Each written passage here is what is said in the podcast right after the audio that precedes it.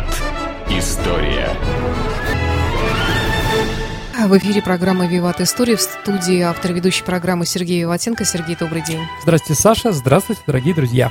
Итак, сегодня у нас по просьбам наших уважаемых слушателей тема Халхингул, озеро Хасан. Боевые столкновения, да, да конца 30-х годов кон- э, на озере Хасан и реке Халхингол. Действительно, зрители просили об этом, мы как-то, ну, у меня была идея, просто я переносил, но еще раз попросили, и мы решили об этом сделать передачу. Итак, Саш, э, главный вопрос э, историки, которые задаются, да, куда это засунуть, извините, да, вот эти два события. Я шучу, дорогие друзья. А, значит, да. Является ли это частью Второй мировой войны? Или это локальные, э, локальные конфликты, которые не имеют э, к Второй мировой войне никакого отношения? Или это два конфликта, которые имеют, скажем так, отношения э, вместе, как-то, да? Один просто вытекает из другого, да, или они абсолютно разные и прочее. А историки не имеют одного, скажем так, по этому поводу какого-то э, скажем так, одного мнения. Э, вообще, я уже говорил, еще раз повторю, Вторая мировая война, она среди историков разных стран освещается, конечно, по-разному. А, и, скажем так, ее даты, они тоже спорные. Да? Еще раз.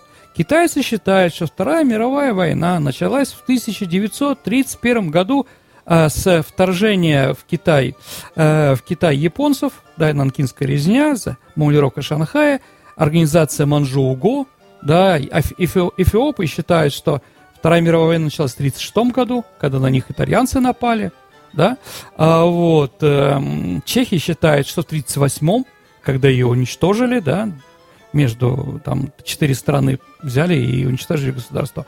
А, вот, мы считаем в 1939 году. Поэтому как смотреть на это? Наверное, конечно, эти локальные конфликты тоже имеют а, скажем так, э, боевые конфликты, да, тоже имеет отношение э, к тем проблемам, которые пыталась решить Вторая мировая война. А, итак, что же произошло, да? Помните, Саша, Борис Ласкин, да? На границе ветры ходят, ветер ходит хмуро, край суровый тишиной объят, у высоких берегов Амура – часовые родины стоят. Конечно, никакого реки Амура там не было, да? Это Ласкин писал, писал о озере Хасан. То есть, дорогие друзья, известная э, песня «Три танкиста», она появилась при каких ситуациях? Когда фильм «Трактористы», да, где э, Крючков играет танкиста, который дембельнулся после озера Хасан, да, и встречает э, Баж, это, Марьяну Бажан, да, э, на Украине. Так вот, там был первый эпизод, который потом вырезали в котором, э, значит, три танкиста, которые стоят после озера Хасан, их полковник э, мобилизует, и вот они встречаются, и он там говорит ему разные дела, э, скажем, полковник, перед тем, как они станут, уйдут из армии, да, езжайте, работайте, поднимайте там нашу там целину, там Украину, да, украинскую целину, там наши трактора и прочее, знаете, что как только э, Родине будет нужно, мы вас призовем снова. Ну вот, а фильм начинается, как они в поезде уже едут. И когда вырезали эту часть, стало непонятно, какое отношение, да, имеет Крючков вообще к боевым операциям и прочее. И попросили Ласкина написать и братьев Покрас, да, мы красные кавалеристы, помните, да, братья Покрас, вот, написать, э, написать э, песню так появилась эта песня. А, так вот, конечно, озеро Хасан, наверное, это первое а, в столкновении. Вообще столкновения на границе между Японией и Советским Союзом начались в 1932 году, когда японские войска окончательно оккупировали Манчжурию. То есть, если раньше это была граница с Манчжурией, с Китаем, а, то теперь это уже стала э, граница, которую контролируют японские войска. А граница, она была достаточно, не то что спорная, да, но она была не очень точная. И понятно, что китайцы к нам не лезли, и мы могли себе позволить границу делать так, как нам выгодно, чтобы, скажем так, сопка главная, да, на это направление была с нашей стороны, чтобы мы могли видеть, что происходит на сопредельной территории, да, чтобы у нас граница выходила не к болоту, где танку, танки мы не можем э, применять, да, а где-нибудь по сухому месту и прочее, прочее, прочее. И как бы это такое вот тут тряслось, но с 1932 года японцы стали по договорам, а договоры у нас были разные, а демаркация границы с Китаем, да, последний в 1900 по-моему, 19 году. Вот, там еще были Амурские, Нерчинские, там, да, Абазинские э, мирные договора с Китаем. Их было много разных. Ну вот, и как бы стали с одной стороны, э, скажем, почищать эти вопросы, да, а с другой стороны, просто японцы начали нас проверять на слабо, как бы, да. Сможем ли мы отвечать на их провокации? Провокаций было много, много людей погибло, на границе действительно служить было тогда очень опасно, э, но в основном, конечно, это все произошло в 1938 году. Озеро Хасан, дорогие друзья, находится прямо на границе э, Советского Союза с, Китай, с Корейской Народно-Демократической Республикой. Вот этот угол, да, то есть маленькая такая приграничье, как раз а, по реке, а, по реке Тюмен-Уул, она туманная сейчас называется у нас, да, то есть со слова тумен, это значит дивизия э, монгольская, да, вот она как бы приграничная река, которая разъединяет э, Северную Корею, часть Китая и Советский Союз. Вот там находится в Пасьетском районе, сейчас это Хасанский район, да, находится как раз это озеро Хасан. И там находилась, э, скажем так, самая высокая э, точка приграничья была э, э, сопка заозерная, ну, все горы там называются сопками, да, вот, озеро Хасан, э, между границей озера Хасана где-то было, по-моему, там километр или два, э, с границы с Китаем, и там находилась эта сопка заозерная. И понятно, что кто владеет сопкой заозерной на этом месте, тот имеет преимущество. Разведывательные преимущества, для будущей войны преимущества и многие другие. Вот, мы всегда считали, что пик этой, э, этой сопки оказывается наш. А, так у нас было написано и в учебниках, и мы везде – на самом деле, друзья, тут немножко неправда.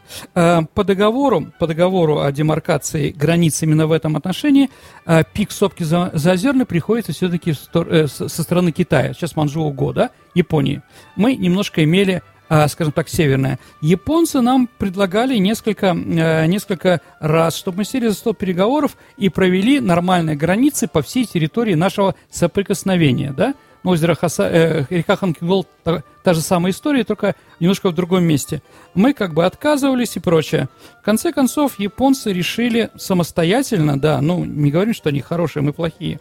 Нет, самостоятельно решили все-таки захватить эту территорию, и начали демаркировать, ставить свои э, колючую проволоку и прочее. И вот в, в одной из такой ситуаций русский пограничник Веневитинов – убил, э, скажем так, унтер-офицера, я не знаю, как это японского, в Японии называется старшину унтер-офицера, да, сержанта, да, э, пограничной службы.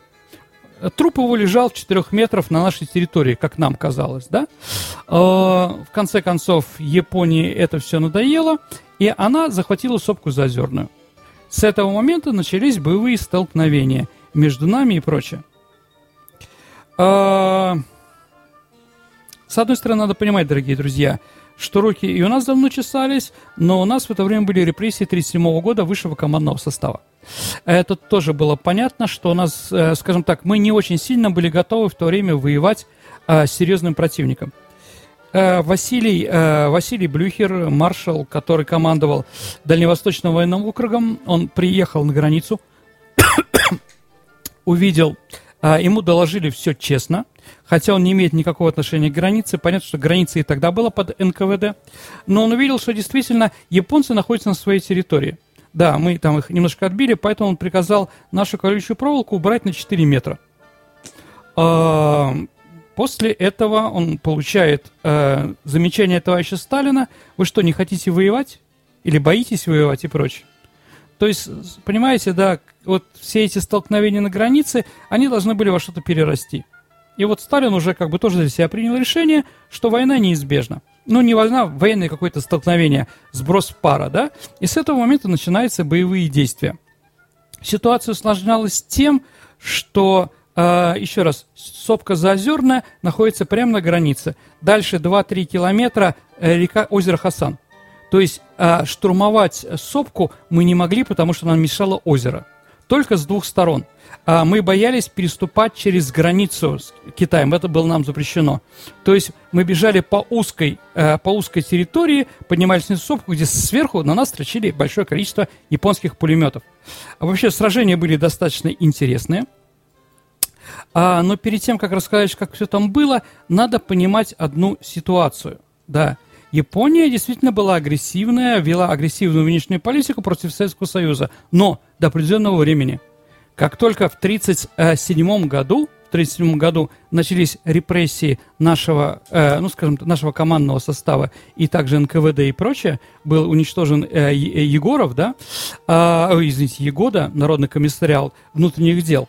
Э, узнав об этом, главный чекист дальневосточного, э, дальневосточной области, э, Люш, э, значит, Люшков, бежит к Японии.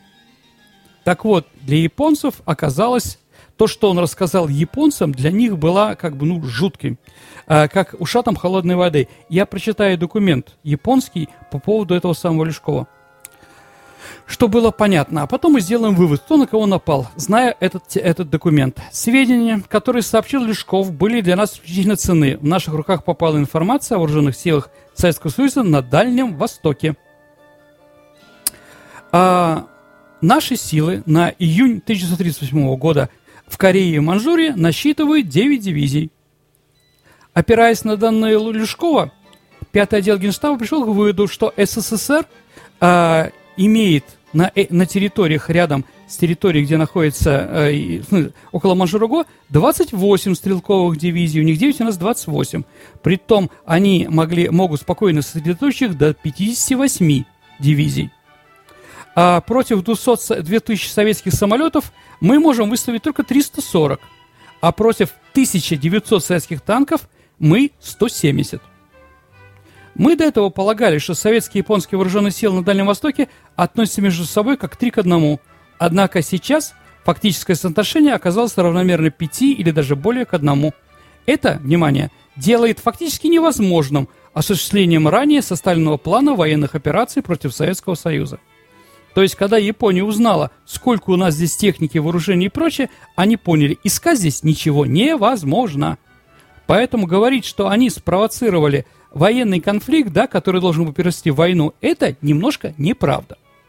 Ясно, да? И началось столкновение. Очень интересно, дорогие друзья, как мы, мы у нас началась война, непонятно что – Люди репрессируются, все боятся брать на себя, э, значит, брать на себя какую-то ответственность.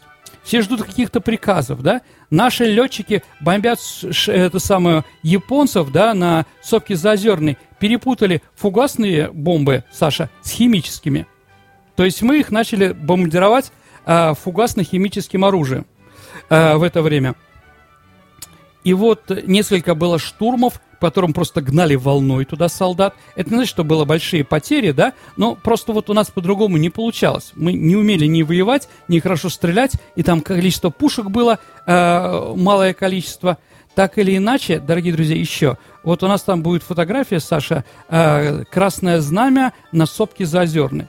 На самом, дорогие друзья, надо признаться честно, сопку Заозерную мы так и не взяли на озере Хасан. Мы взяли только один из его отрогов – который лежит ниже, и сделали эту жизнеутверждающую фотографию. Эта фотография, если вы помните, кто учился в Советском Союзе, она была в учебнике истории. Флаг на, да, флаг на сопке Заозерной. То есть этот конфликт, да, закончился, вот он, да, прекрасный флаг. То есть он на самом деле не на сопке Заозерной находится, а рядом, внизу немножко. То есть японцы контролировали сопку Заозерную до 1945 года. Вот. Потом еще как-то объединим и поговорим об этом, да? Второе столкновение на, на реке Ханкингол.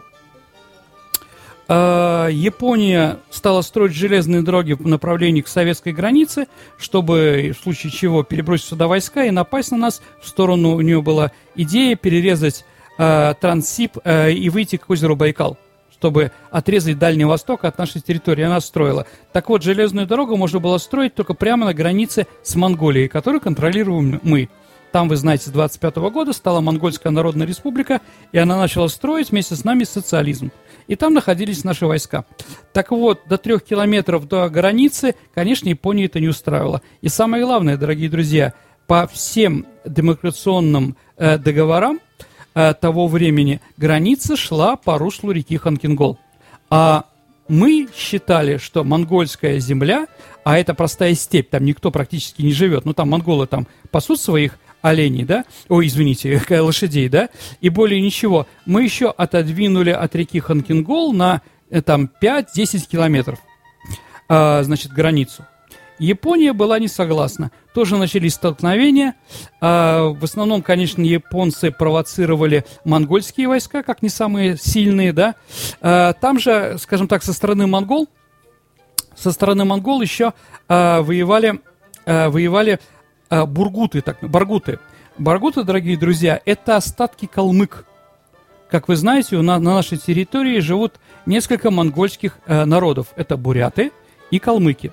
А буряты живут на своей территории, как раз на территории нынешней Бурятии родился Чингисхан, а калмыки – это монголы, которые поругались с остальными монголами и, китай, монгольцами, монголами и китайцами, да, и их должны были вырезать. И они попросили у Алексея Михайловича, русского царя, разрешения переселиться в Россию. Их переселили оттуда, с Дальнего Востока, э, на территории степи между Волгой и Чечней. Ну, они сейчас там живут, да? Так вот, остатки их баргуты были союзниками Японии в этой войне против монгол. Потому что монгол после этого, ну, калмыки и баргуты, конечно же, не любили. Так или иначе, опять-таки, началось боевые действия. А, японцы, опять-таки, не остановились. Дойдя до озера, до реки Ханкингол, да, приграничной, они перешли через реку и захватили главную высоту Баян-Цаган. Ну, что такое Баян, не знаю, а Цаган, это по-монгольски значит белая, да. А, вот. Ситуация стала для нас резко отрицательная. В это время начальником у нас, э, нашей группы войск, там стал э, Георгий Константинович Жуков. То есть это первое сражение. Он был до этого э, заместителем командующего белорусским фронт, э, белорусского военного округа по кавалерии. Вот и бросили туда. Но Жуков, конечно, был достаточно великим военачальником. Он быстро сообразил, что надо делать. И у него арм... не, хватало, не хватало, скажем так, сил. И по уставу сухопутных войск он не мог э, делать то, что он сейчас сделал, да? Он бросил сразу против, э, против японцев без прикрытия танковый, танковый, э, танковый корпус генерала Яковлева, ну, комбрига Яковлева. То есть это было нарушение всех уставов, потому что танки наступают с пехотой, с кавалерией, с чем еще только угодно, да? То есть его могли в любой момент арестовать. И вот эти танки, более 100 штук, врезались а, в японские позиции, а, перерезали, перерезали, значит, брод, по которому проходили, и окружили японцев на этой самой горе. То есть это была первая победа. Первая победа, потом японцы капитулировали. То есть, ну не как капитулировали, они очень жестко воевали. Очень жестко воевали до последнего своего солдата. Ну и когда были уничтожены на Баян Саган последние э, насопки это японцы, да, она стала снова нашей, или японской, э, или монгольской, как считаете, да. Затем в конце уже, э, значит, в августе мы снова перешли в наступление, и а, а, вот у вас карта была, Саша. Значит, и отбросили, японцы, это, японцы снова были окружены и уничтожены.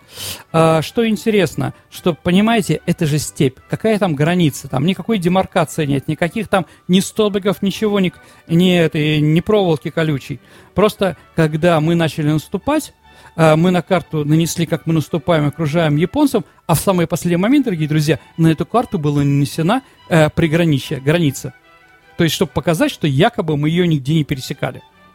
Так или иначе, э, эта война закончилась достаточно банально тем, что 24 то есть 23 августа 1939 года э, мы заключи, э, Советский Союз заключил пакт непадения с Германией. Для Японии это было, э, скажем так, э, как обухом по голове. Они потеряли своих союзников.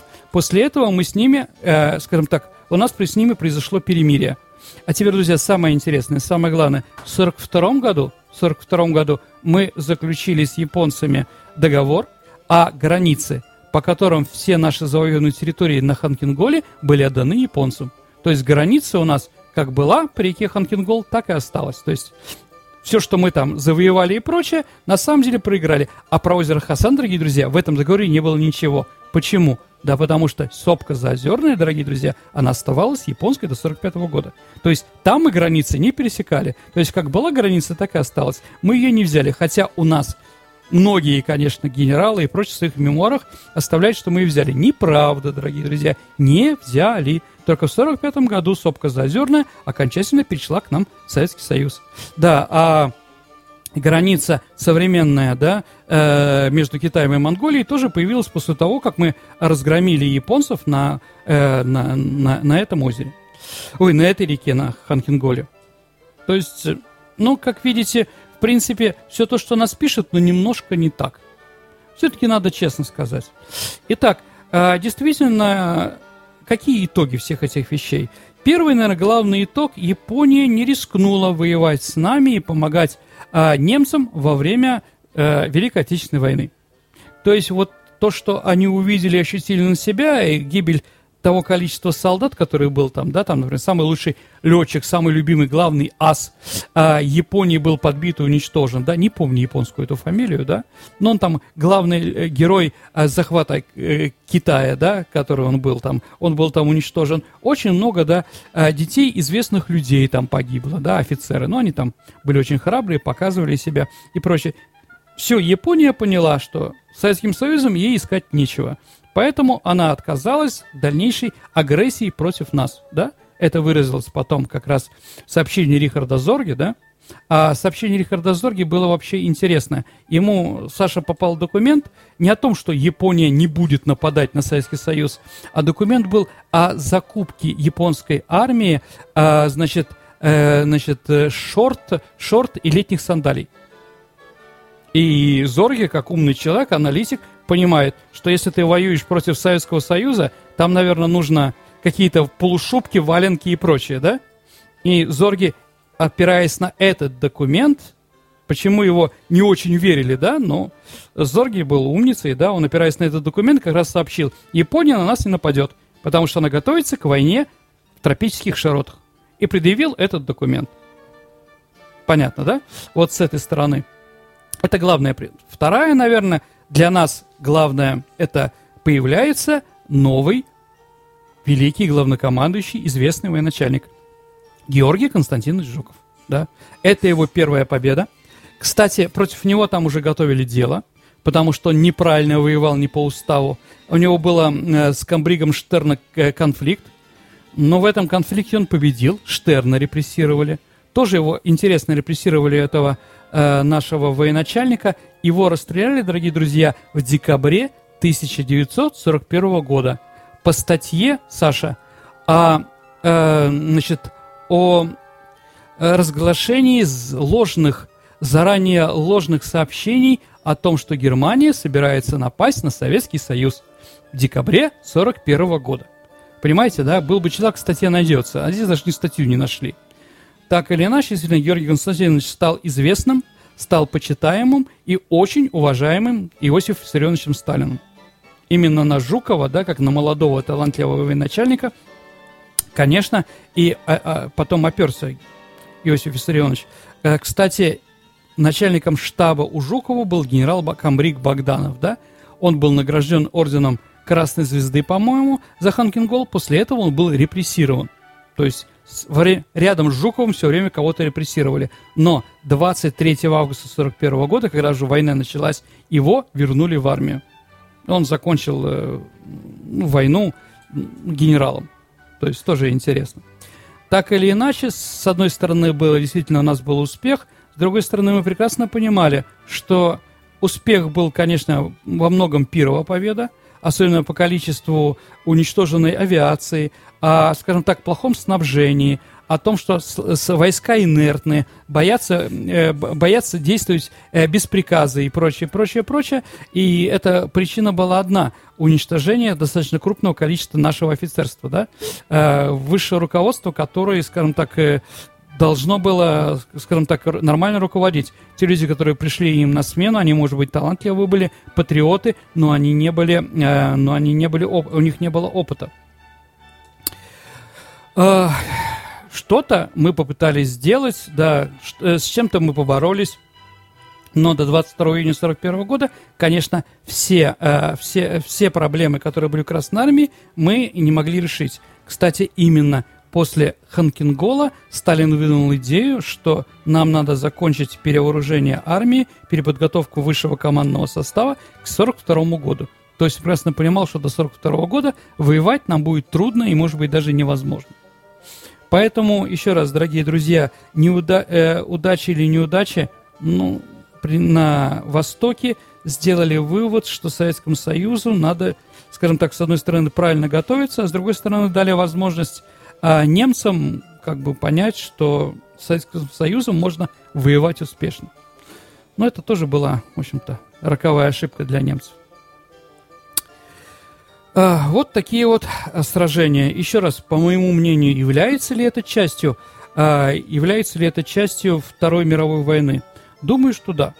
Думаю, все-таки да, потому что действительно, вторая, если мы называем это мировая война, а не европейская, да, то мы должны наверное, сказать, что если в ней не, не принимают участие европейские страны, такие как Англия, Франция и, или Соединенные Штаты Америки, это все равно является мировой войной. То есть, э, скажем так, были нарушены те решения Версальской мирной системы там, и Вашингтонской конференции э, после окончания Первой мировой войны, на котором жизнилась все мирно, вся мирная жизнь того, то, того времени. То есть японцы, которые были недовольны решениями, э, которые итогами Первой мировой войны, они вот начали воевать против Китая. Воевали там страшно, там действительно большое количество потерь. А, поэтому китайцы, китайцы, зная это, и которые потеряли очень большое количество людей, не в процентном плане, а вообще, да, они поэтому и сейчас выступают за отказ от пересмотра решений Второй мировой войны. И, скажем так, Сан-Франциской конференции, который был заключен мир. А кто такие предложения вносит? Ну так сейчас со всех сторон тут разную ерунду говорят. Как бы это точно, это точно пересмотр решения Второй мировой войны, да? Угу. Ну, понятно, что победитель был Советский Союз. Даже у китайцев э, социалистическая Маузудунская конституция началась в преамбуле, да? Мы благодаряем великому советскому народу и освободительной Красной Армии, которая принесла нам свет социализма. Что-то там еще было такое написано. Так китайская конституция начиналась, понимаете, да?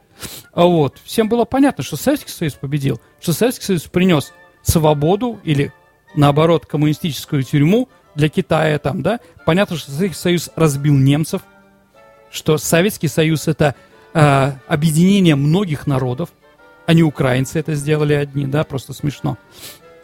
Э, мы, сейчас как раз я был в Париже, Саш, и я водил, э, скажем так, экскурсию в военный музей, там, где дом инвалидов, где могила Наполеона. И я специально вот туда вожу, там стоят пушки. Эти пушки, они французские, исторические, эти пушки... Эм, эти пушки немцы забрали в 1800, э, то есть в 1940 году, а в 1940 году из этого музея перевели их к себе, в Германию. В 1945 э, году, когда мы освободили Берлин от нацизма, да, мы как раз напоролись на эти пушки и отдали эти пушки и другие некоторые экспонаты французских военных музеев, отдали обратно во Францию. Так вот, а, значит, на этих пушках простые наши солдатики, да, наши деды написали, да, как на Ристаге, долотом, то есть, извините, да, как называется, зубилом, да, а, зубилом написали разные вещи, там, прогуляли, прогулялись по Берлину, там, 8 мая 45 -го года, рядовые такие-то, такие-то, и на одной пушке вот вбито, да, а, значит, тоже, они тоже глагол прогулялись, да, 10 мая, и подписаны три украинские, две украинские фамилии, и надпись Днепропетровск, да, как бы для этих людей, для этих людей было понятно, на какой стороне они воевали, с кем воевали, что такое фашизм и кто такие враги, да? Сейчас разговор о том, что Украина, оказывается, была оккупирована, да? Или еще чего-то там сказанная провокация, там что Освенцим освободили украинцы. Украинцы – герои Второй мировой войны. Это никто. Мы гордимся и маршалом Рыбалка, да, и, э, я не знаю, там, и э, Кожедубом, да, и то, что Данила Кучма – да, знал бы, что его сын поет. А вот, э, президента, отец президента, да, Леонида Даниловича Кучмы, да, погиб под Новгородом, да, вряд ли он погибал с криком, да, слава героям, героям слава. Он, наверное, стрелял все-таки в этих товарищей, да. Ну, да, что-то вот меняется, пытается переделать. Спасибо и до встречи через До неделю. свидания. Виват. История.